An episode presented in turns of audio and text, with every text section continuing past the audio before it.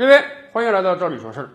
有时候我真是很佩服有些金融界人的这个金融创新行为啊。比如说前些日子我们跟大家分享过一个新闻啊，江西有个银行呢搞出来一个彩雨贷，什么意思呢？考虑到今天很多男青年结婚的时候，丈母娘狮子大开口，要车要房要三金之外呢，还要彩礼，动辄有的地方就是十几万、几十万的彩礼。所以人家说呀，我们给你搞一个彩礼贷啊，你可以到我们银行来贷款，贷出钱来之后呢，给丈母娘，然后把这个老婆娶回家，用你的余生慢慢偿还。当然，这个贷款还没正式推出呢，就被叫停了。为什么？说实话，有违公序良俗啊！你这个彩礼并不是我们提倡的东西，在很多先进文明的地方早就不存在彩礼了。你怎么还能推波助澜，搞这个彩礼贷，加重社会的焦虑情绪呢？哎，我们清楚，有很多金融机构现在竞争非常激烈。你想，我们随便打开一个小视频平台，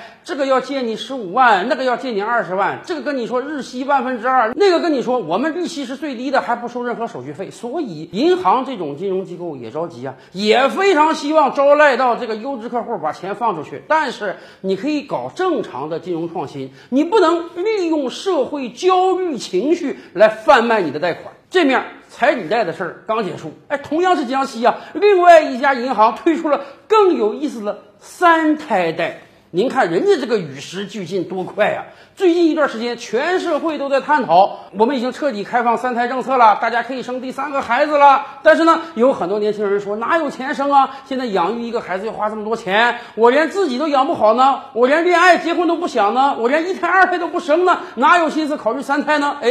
人家江西这个银行马上急你之所急，想你之所想。你不是没有钱吗？没事儿，我们给你搞个三胎贷，你可以贷款来生孩子。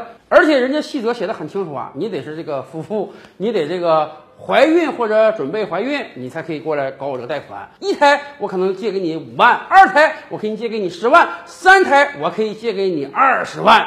但是当然，不管是彩礼贷也好。还是三胎贷也好，实际上它都是打着金融创新的幌子给你进行消费贷。只不过，如果说我可以给你做消费贷款、信用贷款，这个跟别人家的产品啊没有什么区隔度啊，不能显现出我这个产品有多么好，因此被冠以彩礼贷或者三胎贷的名头。说实话，你如果真想搞金融创新，你完全可以在这个。付款方式也好啊，利息收缴方式也好啊，甚至分期次数也好啊，这些方式创新，你搞这些名头有什么用？这不是在进一步加重整个社会的焦虑感吗？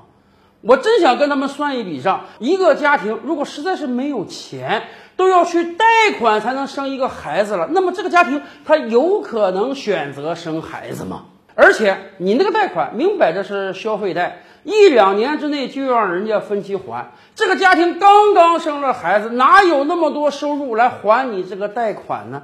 甚至有人戏称，是不是还不起贷款，你要把这个胎儿婴儿收走呢？当然，这都是笑谈。然而，我们真想提醒这些金融机构，你想创新，你想在竞争中获得胜利，这个心情我们能理解。但是，任意的消费社会热点问题，加重全民的焦虑。这可不是一个好行为啊！